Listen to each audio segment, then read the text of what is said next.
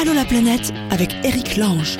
Et c'est reparti, bonjour tout le monde. Pour euh, aujourd'hui, qui va-t-on tenter de joindre? On va parler expatriation avec Clément qui est en train de s'installer au Maroc, à Marrakech. Il y a pire quand même comme destination.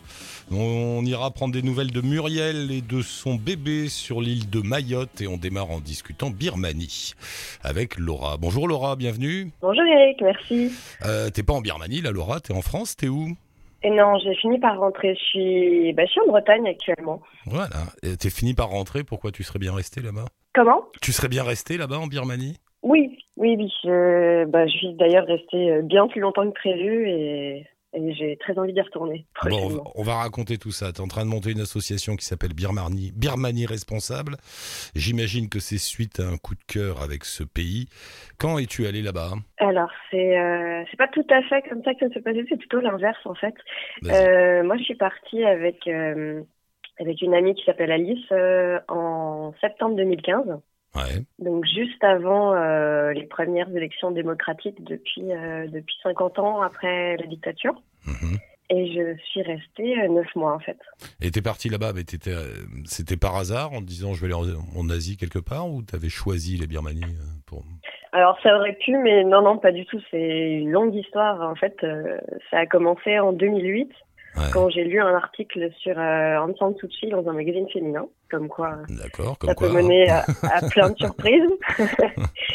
et en fait, euh, bah, Aung San Suu Kyi, c'est cette femme qui a sacrifié sa vie personnelle pour son pays, qui a été leader euh, de l'opposition birmane face à la junte militaire. Ouais, parce que si on remonte un peu, Nobel. euh, j'en profite d'ailleurs, si on remonte un peu dans le temps, la Birmanie jusque récemment, d'ailleurs est toujours une dictature, mais était tenue d'une main de fer par une junte militaire et cette femme s'est élevée, elle était devenue euh, le symbole en fait de la de l'ouverture de la Birmanie, de, de la fin de la dictature. Elle est devenue elle-même une espèce de, de personnage comme ça emblématique. C'est ça. Bah, c'est, euh, c'est, une icône là-bas. Tout le monde euh, l'appelle soit la dame, soit euh, la mère. Mother Sue. Et euh, c'est vraiment... euh, Et, et quand Bah, t'as vraiment, appris euh, appris l'histoire de cette femme, euh, tu t'es dit Et ben, que en fait, je me suis, je me suis intéressée au pays. Et puis, Ouais. j'ai commencé à faire des recherches, parce que je voyageais déjà un petit peu à l'époque, mais pas toute seule. Et bah, j'ai fait des recherches et je suis tombée sur, sur un peu plus d'historique et de contexte du pays. Et j'ai, du coup, découvert le fait que c'était une dictature, qu'il y avait énormément d'atteintes aux droits de l'homme et qu'on n'en parlait pas beaucoup, Ouais. à mon impression. J'ai eu envie d'y aller surtout. Sauf que, euh, sauf qu'en 2008, donc on était en, en pleine junte encore, et je me voyais pas faire du tourisme bête et méchant euh, sous une dictature. Et puis même c'était compliqué hein, de- d'aller là-bas. De toute façon, il fallait passer par des agences. euh, on pouvait avoir un petit visa de 24 heures par la Thaïlande, je me souviens. Mais bon, non, non, même plus, hein, même Plus plus. J'ai même rencontré bah, en Bretagne justement une nana qui était allée en 1977. Oula. Donc, je ne savais même pas qu'on pouvait y aller à cette époque. Donc euh, non, en 2008, c'était déjà possible d'y aller. euh, Il n'y avait pas de souci. Simplement, les, les lieux étaient plus limités. Ouais. Mais euh, mais moi, je voulais. enfin, j'avais besoin de quelque chose de concret. Je voulais monter un projet. Je voulais soit euh, amener quelque chose sur place, des compétences ou ou mon aide ou quelque chose, soit ramener quelque chose en France. Parce qu'à l'époque, je faisais pas de photos, je faisais pas de vidéos, et, euh, et donc j'ai pas su quoi faire. Et Donc, donc, finalement, j'ai continué à réfléchir, j'ai laissé du temps au temps, et puis. Euh, et puis la Birmanie s'est c'est- ouverte, voilà, depuis, euh, je sais pas, on va dire les années 2010-2012, par là, on commence à pouvoir Ouais, voyager c'est là-bas. ça. Euh, la, la junte militaire s'est terminée en mars 2011. Et entre-temps, moi, j'avais continué à, à cogiter de mon côté. Et euh, Birmanie Responsable, c'est parti d'un d'un besoin que j'ai eu en 2008 quand j'ai commencé à, à avoir envie de partir. Et j'ai pas trouvé d'informations euh, récentes, fiables et centralisées sur une question centrale, qui était comment moi, en tant que touriste, je peux avoir un bon impact sur le pays et sur les habitants. Et surtout, comment ne pas les mettre en danger dans un pays où, à l'époque, euh, le simple fait d'être vu en train de parler avec un étranger suffisait à être euh, interrogé ou arrêté arbitrairement. Et donc, tu vas enfin là-bas en 2015, tu restes 9 mois, qu'est-ce que tu découvres? Qu'est-ce qui te frappe Et là? bah, du coup, mon objectif, c'était de partir euh, bah, trouver la réponse à cette question et en posant la question à la population. Ah ouais. Et Parce que finalement, c'est ceux qui sont qui sont un peu écartés de la réflexion du développement touristique. Et, euh, et ben voilà, moi, c'est un peu ce qui m'intéresse de rencontrer des gens. Et donc j'ai embarqué euh, Alice dans l'aventure. Et euh, et on est parti de poser cette question-là aux gens et voir un peu comment ils vivaient euh, le développement du tourisme de masse qui a commencé très récemment, en fait, en 2012-2013. Et alors, s'il fallait donner une réponse à leur vision des choses, qu'est-ce qu'ils disent? Eh ben, curieusement, euh, enfin curieusement, à la fois, c'est pas, c'est moyennement surprenant, on va dire. On a eu des retours très positifs sur les impacts du tourisme, parce que souvent les gens nous parlaient d'impacts à court terme. Mhm en précisant bah, voilà, que ça créait de l'emploi, de l'économie, que c'était dynamique, et euh, plus le côté euh, ouverture culturelle, puisqu'ils ont été euh, extrêmement enfermés pendant 53 ans. Ouais, de côté, c'est hyper de contact. C'est normal aussi qu'ils aient envie qu'il y ait du monde qui vienne, après toutes ces années isolées du monde. Tout à fait. Mais est-ce qu'ils ont conscience de, des travers que peuvent avoir un développement économique tel qu'on l'a vu bah, en, Thaïlande, au Vietnam. En Thaïlande notamment. Enfin, à droite à gauche dans les pays du Sud-Est actuellement. Semble-t-il, sauf au Laos où ils traînent un peu. Euh, est-ce qu'ils ont conscience de ça, de tous les bouleversements que ça entraîne? Oui. Ouais. Alors, on n'est pas rentré euh, dans le détail avec tous, hein, surtout pendant neuf mois, mais euh, il y a beaucoup de, de guides que j'ai rencontrés et qui justement ne veulent pas que ça se développe de manière trop rapide. Par exemple, il y a un État, l'État de Chine, qui se trouve au nord-ouest de la Birmanie, alors pour resituer, la Birmanie, ça se trouve entre euh, la Thaïlande, la Chine, euh, le Bangladesh et l'Inde. C'est juste au-dessus de la Thaïlande. L'État de Chine et la Thaïlande, oui.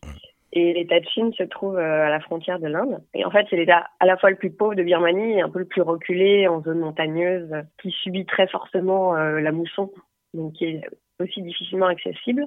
Et en fait, euh, les gens qui sont dans le milieu touristique de cet État-là ne veulent pas le développer et l'ouvrir trop vite pour organiser en amont le tourisme et pas que ça se développe de manière euh, anarchique et que ça menace euh, l'environnement et la population comme ça a pu être le cas au lac Inle par exemple. Est-ce que tu penses que, que c'est possible de lutter contre les capitaux qui vont, qui vont arriver en masse en, en Birmanie évidemment euh, pour créer justement toute une industrie touristique? Est-ce que tu penses qu'il est possible de freiner ça, de, s'opposer à un développement trop rapide? Pas du Alors c'est c'est une très bonne question. Justement, les capitaux étrangers sont déjà là et en fait, euh, quand la junte s'est terminée en 2011, c'était aussi complètement stratégique et volontaire de la part des militaires. Et l'idée, c'était de faire venir les capitaux étrangers et en levant le boycott international qui existait auparavant. Mhm. Et du coup, euh, du coup, voilà, les compagnies étrangères, euh, les, les riches birmans euh, sont déjà là en fait, sont déjà là, elles étaient déjà et, et préparent tout ça, mais simplement, oui, je pense qu'il y a quand même des possibilités de préserver un peu tout ça. Et puis il y a des gens qui sont sensibles à ces démarches euh, de tourisme responsable, de préservation de l'environnement. Je vais me faire, l'avocat du diable, Laura. Est-ce que, euh, en agissant comme tu le fais là, ou comme on a envie de le faire, c'est-à-dire créer un, un, mouvement de développement responsable du tourisme, on va pas à l'encontre des intérêts économiques du pays? Finalement, eux, ils ont aussi envie peut-être euh, de gagner beaucoup d'argent, de faire un comme nous on le fait, parce que nous, la France, je rappelle, on est le premier pays touristique du monde, donc on en a créé une un énorme business. peut-être qu'eux, ils ont envie aussi, finalement. Tout à fait, mais moi, du coup, euh, Birmanie responsable, notre notre action, ça partait justement d'une réflexion sur euh, bah, comment redistribuer notre argent plutôt à la population, injecté dans l'économie locale, plutôt que de donner ça euh, aux hôtels gouvernementaux qui étaient légion auparavant, donc qui appartenaient à l'État. Comment, voilà, comment consommer mieux Est-ce qu'il y a des entrepreneurs sensueux en Birmanie? Où se trouvent-ils? Et, et d'aller à la rencontre de ces personnes-là. Et donc, tout Birmanie responsable en fait repose sur euh, sur la collecte de conseils pratiques qui sont faciles à mettre en place en voyage pour euh, bah, en fait mieux consommer, faire des choix touristiques un peu plus avisés, sans faire des prescriptions euh, chiantes on va dire parce que bon le tourisme responsable en soi c'est c'est pas très sexy, donc c'est euh, c'est un des challenges du projet d'arriver à vous avez pas faire passer la pilule, mais vous avez, ça. Euh, vous avez le choix, mais si vous allez voir telle personne plutôt que le resort à côté, ben, ça se passera mieux. Voilà, c'est ça. C'est des conseils en fait. C'est ça. Mm. Après, voilà, on, on, a, on est en train d'écrire un guide du voyageur responsable. Ça va être toute une compilation de, de conseils. Euh, les gens piochent dedans. Moi, j'ai pas, j'ai pas respecté tout à la lettre du, début à la fin pendant neuf mois parce que aussi euh, il y a la réalité terrain qui fait que parfois on n'a pas on n'a pas le choix dans certains endroits où il n'y a pas 15 guest houses différentes. Ouais, ouais. Et, et, alors là maintenant donc euh, l'association Birmanie responsable existe? Alors euh, du coup on a créé notre asso effectivement en 2013 déjà euh, 2014, pardon, Ouais. qui s'appelle pas Birmanie responsable, qui s'appelle Alter Ego, qui est dédié à la promotion du, du voyage alternatif et du tourisme responsable. Et Birmanie responsable, c'est le premier projet. Et, euh, et depuis notre retour en juin 2016, nous, on s'attache à, bah, à bosser sur nos, notre guide du voyageur responsable. Il y aura aussi euh, un film de voyage qui est en préparation. Mhm. Et euh, pendant ce temps-là, on tourne euh, sur des festivals de voyage, on organise des événements euh, avec une exposition documentée, donc entre photos et textes, pour Ouais. parler en fait euh, bah, du coup de, de ce qu'on a découvert euh, durant notre enquête terrain. Et on fait aussi des, des soirées débats. Tu, tu veux retourner là-bas? Tu vas retourner là-bas bientôt? Alors euh, oui, j'aimerais bien, j'aimerais bien, mais pour l'instant, on doit bosser sur euh, sur le guide. Sur, sur nos productions et, euh, et faire aussi euh, relire ça par, euh, par les Birmans, puisque le but, euh, c'est aussi que ce soit co-construit avec les locaux. D'accord. ouais. Donc on a cette, cette caution presque, locale, on va dire. ton truc, c'est presque une expérience sociologique et économique. Non, mais c'est marrant. Pour, il y a quelqu'un qui va se pencher pour la- sur un pays qui s'ouvre au tourisme et, et ça va presque être une étude sur peut-on développer un tourisme responsable dans un pays qui, qui s'ouvre tout juste? Peut-on les mener sur cette voie? C'est vrai. Hein? C'est presque, euh, c'est presque un travail d'histoire que tu fais là. C'est un travail un peu journalistique, c'est à la confluence de plein de choses en fait. Ouais, ouais. Sociologique, journalistique, euh, géographique, politique. Waouh, Laura, tu t'es lancée dans un truc. Bon, bah, très... écoute, très bien, c'est intéressant, on suivra ça. Je mets un lien avec le site, hein, il y a un site Birmanie responsable, on met le lien, allez-y. C'est là où les gens pourront trouver euh, notre guide du tourisme du voyageur responsable qui sera gratuit en ligne dès que. Ok, ça marche. que. Merci beaucoup Laura, merci. À une Merci, prochaine fois. Eric. Sa- salut Laura, à bientôt. Salut, à bientôt. Et on retrouve Clément en région parisienne. Salut Clément, bienvenue. Bonjour Eric, À Pontoise, c'est ça? C'est ça, euh, Saint-Ouen-le-Maune, euh, Pontoise. et, ça. c'est- et ça y est, Voilà. tu nous, et, et tu nous quittes alors, tu t'en vas. C'est ça, on a- ça y est, on a, on a, on a validé euh, le, le projet, donc euh, on repart en fait, euh, on repart donc pour euh, pour déménager au Maroc. Donc euh, en fait, on est, nous, on, que, on s'était eu il y a un petit moment, on était en Australie il y a, il y a Ouais. trois ans, et puis euh, là, on repart sur un nouveau projet où euh, bah, on part au Maroc. Ça y est, c'est la fuite des cerveaux, les gars. Là, je- et, et- et pourquoi le Maroc? Bah en fait on a eu on a eu, donc du coup pendant notre année où, où on était parti en working holiday visa en Australie, on avait pas mal voyagé euh, en Asie, on avait voyagé aussi euh, on avait voyagé aussi euh, sur des destinations comme Madagascar, Bali, l'Inde, enfin on avait fait pas mal de pays. Ouais. Et puis on a découvert le Maroc et, et Marrakech il y a il y a un an, c'était en juin. Mhm. Et puis, en fait, on a eu un coup de cœur bah, sur sur le pays et puis sur la ville, euh, Marrakech.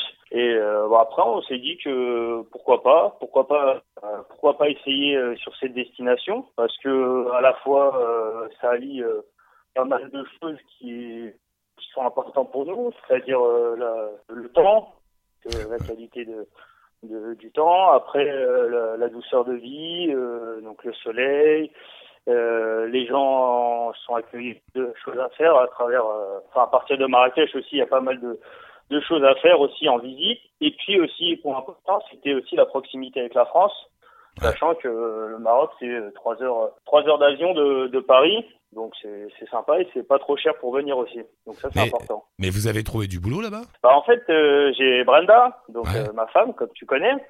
Ben, euh, en fait, euh, l'objectif, c'est de, de ouvrir euh, une boutique, une boutique et, et son atelier. Donc là-bas, parce qu'elle est, elle est, elle est brodeuse d'art, Ouais. donc elle fait des, elle fait des, elle fait des pièces sur mesure, des vêtements sur mesure et des accessoires en fait bah, sur mesure, haute couture. Et donc, bah, l'objectif, c'est de développer sa marque là-bas. Vous allez ouvrir un atelier de broderie à Marrakech? Ah bah, c'était-. Et toi, qu'est-ce que tu vas faire ça. Mais et toi alors Qu'est-ce que tu vas faire Bah, dans, dans un premier temps, moi, je vais travailler sur euh, sur le développement développement de la marque, et puis euh, on va voir comment ça se passe, et euh, et après, au fur et à mesure, bah, moi, après, je peux travailler dans dans le tourisme, Ouais. en hôtellerie, agence de voyage, ou voilà, on, on verra on verra sur place, mais déjà dans un premier temps, c'est le développement de la marque. Mais vous avez eu, euh, vous avez eu le visa pour vous installer là-bas, tout ça? Euh, non, le, en fait, euh, le, le visa, il va se faire, il va, quand on va arriver là-bas, bah, dans un premier temps, on a droit à, à 90 jours au départ, et puis après, bah, il va falloir se, avoir un visa de, une carte de séjour. On pourra se faire euh, quand on sera sur place. Et, à et, partir du moment. Et alors, vous êtes Ouais. allé faire un tour, j'ai vu via Facebook, euh, pour chercher une maison. Vous avez trouvé? Ça y est, on a trouvé notre bonheur, on est content. Donc en fait, euh, la première chose, euh, parce que j'y suis allé quatre fois maintenant depuis euh, juin dernier, euh, j'y suis allé quatre fois et euh, bah, la première chose, ça a été euh, l'école pour notre petite, Ah oui, c'est vrai, il faut trois ans l'école, et demi, Ouais, qui, qui va qui va faire sa première rentrée. Donc euh, c'est une école privée euh, marocaine. Donc euh, voilà, ça, ça ça a été validé depuis un moment. Et puis là, dernièrement, là, j'y suis retourné avec Brenda euh, il y a il y a une semaine ou deux. Donc on avait l'objectif. J'avais déjà ciblé dans les précédents voyages euh, en fait le les différents quartiers où peut-être on pouvait vivre. Et puis là, on a validé ensemble euh, la maison où on va vivre. Donc on est vraiment très contents. Euh, Ouais, voilà, on a trouvé. Bon, bah, c'est parti. Et vous vous installez quand alors? À la rentrée, là, en septembre ou... Non, au mois Du d'août? coup là, voilà. Au mois d'août. C'est ça, euh, donc la, voilà, la rentrée de la petite c'est en septembre, du coup on est obligé de venir, euh, enfin c'est pas euh, obligé, c'est façon de parler, mais après on est obligé, donc on sera donc mi-août, mi-août on sera à Marrakech. Quand Pour, il fait à peu pour, près, quand il fait 45, 50 degrés à l'ombre. Enfin, il n'y a pas d'ombre, c'est ça. C'est ça, c'est ça. Il va, il va faire, il va faire un peu chaud, exactement, mais bon on a. Ah bah Euh, c'est bien, écoute Clément, bravo. Euh. Bonne chance aux coureurs d'aventure. Clément qui va Ouais. faire de la broderie à Marrakech, faut le faire quand même, on aura tout eu dans l'émission. Euh, bah- Ouais. bah, je vous embrasse tous les deux, bonne chance, on reste en contact et puis on vous rappellera. Merci. Et la, et la marque, du coup, j'avais oublié de te dire, Ah oui, euh, la marque. Donc la marque s'appelle Obaling, O-B-A-L-I-N-G. Voilà, Voilà. Donc, Obaling. on peut retrouver partout. Acheter Voilà. des broderies au Baling pour permettre à Clément de nourrir sa petite famille à Marrakech. Toi aussi, achète Voilà, de. Baling, c'est pour Clément. Merci. Merci. Clément et Bren- Brenda. Clément et Brenda, bien sûr. Bon, je vous embrasse tous les deux, à très vite. Bravo. Merci. Merci, à bientôt. Eric. Ciao, ciao. Merci. Ciao, merci. Eric. Et on va faire un petit tour à Mayotte, prendre des nouvelles de Muriel. Bonjour Muriel, bienvenue. Bonjour, Comment va la vie? Bah ça va, sous le soleil. Toujours avec tes tortues? Toujours, oui. Alors, il faut rappeler en deux mots l'histoire. Tu t'es installé à Mayotte depuis, je sais plus maintenant, 3-4 mois? Euh, bientôt six mois. Bientôt 6 Déjà. mois, après avoir voyagé un peu partout dans le monde, hein, si je me souviens bien. Voilà, c'est ça. Et, euh, et vous, vous avez décidé de poser vos bagages à Mayotte. Euh, toi, tu, quand je dis t'étudies les tortues, oui, c'est ton métier, hein, tu travailles là-dedans.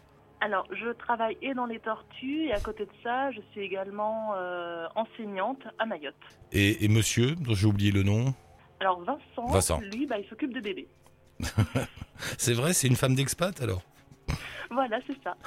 Ah, Tu veux rire, mais c'est incroyable le nombre de femmes d'expat qui sont des maris euh, en ce moment. J'arrête pas d'avoir ça au téléphone. C'est- c'est- Mesdames trouvent des boulots et messieurs bah, suivent et s'occupent des bébés. Ah, D'accord. Et, et- et ça se passe bien la vie alors?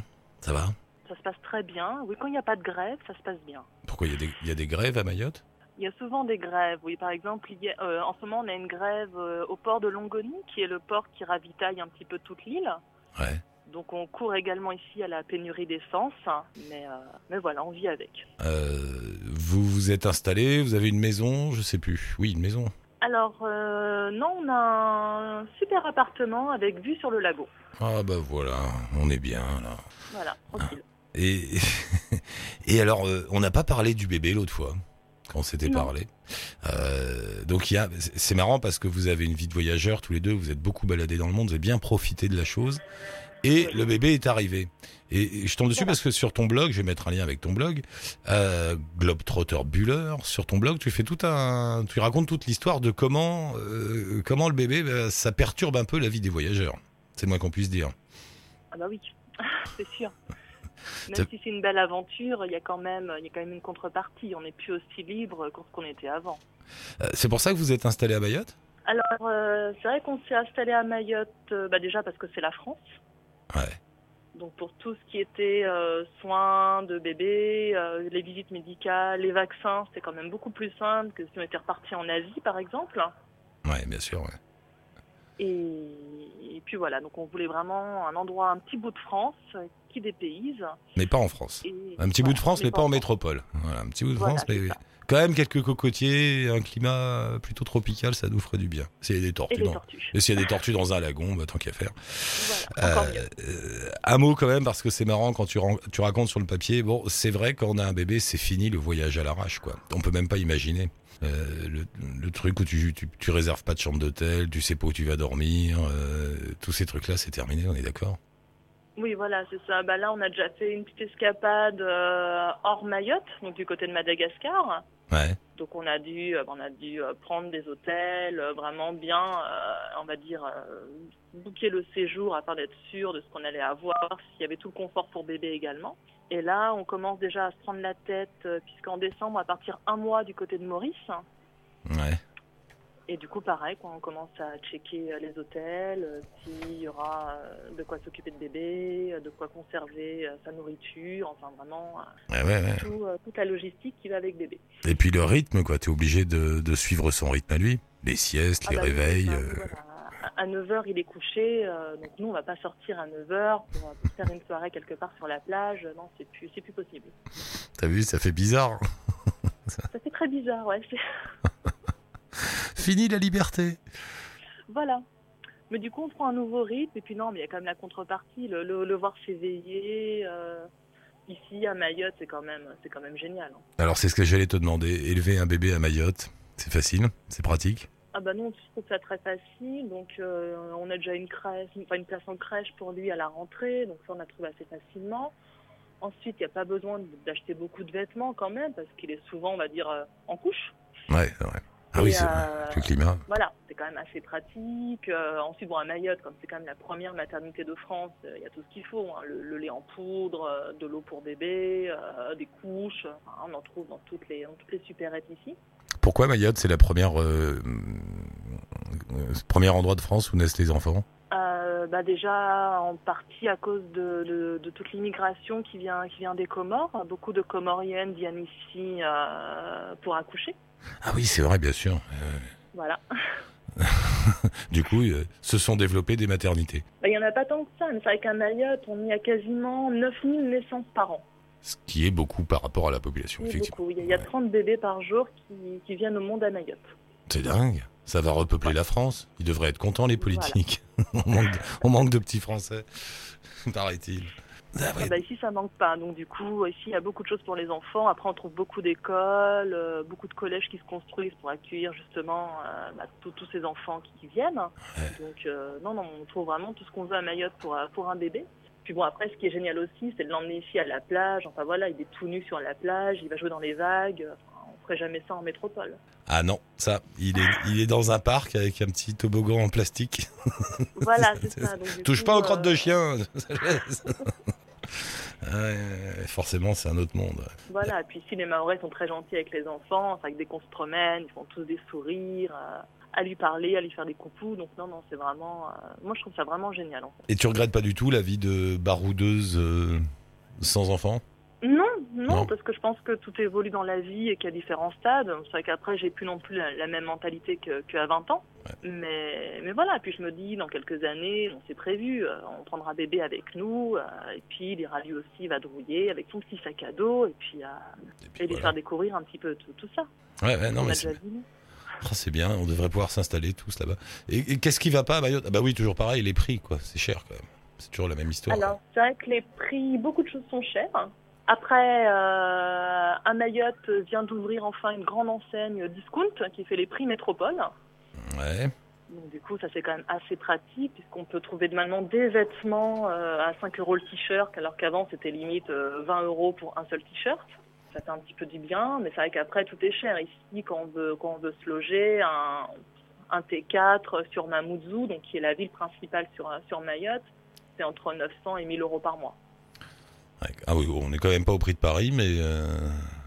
non, ça va. Oui, C'est- oui, c'est cher pour le pour là-bas, ouais. ouais. Voilà, c'est cher. Après, l'électricité est chère aussi, puisqu'il n'y a, pas- il y a, il y a pas de centrale ici. Donc, euh, Hmm. donc du coup, voilà, quoi, tout se fait avec, euh, avec l'essence, on va dire ça comme ça. Et du coup, bah, c'est vrai que le, prix de l'électricité ici est, est très très cher. La vie à Mayotte. Mais vous regrettez rien, vous êtes bien là-bas. Ah bah nous, on est très bien. Donc c'est pour ça que nous, on va rester encore, je pense, une année de plus euh, sur Mayotte. Ouais. Peut-être deux. Et après, tu vas trouver un autre spot à tortue? Alors après, après je sais pas. Soit après, je repartirai plus dans la plongée ou mammifère marin. euh, je verrai. J'adore la vie des auditeurs d'Allo la planète. On va rester encore un an ou deux à Mayotte, après on ira faire de la plongée ailleurs. On verra, de toute façon on lui mettra un petit sac à dos gamin. Oh c'est bien, vous avez raison, vous êtes bien. Merci beaucoup Muriel d'avoir donné des nouvelles. Bah de rien. On reste en contact et je mets un lien avec les Globetrotters Buller si vous voulez voir les, lire les hautes pensées de Muriel concernant le voyage, l'aventure et les bébés. Allez-y. Merci beaucoup Muriel, à bientôt. De rien, à bientôt. Bye. Au revoir. Pour nous joindre et discuter avec nous dans Allo la planète, vous le savez, vous laissez un message sur la page Facebook de l'émission ou sur le blog. Merci Marine pour la réal et ciao touti, bonne route.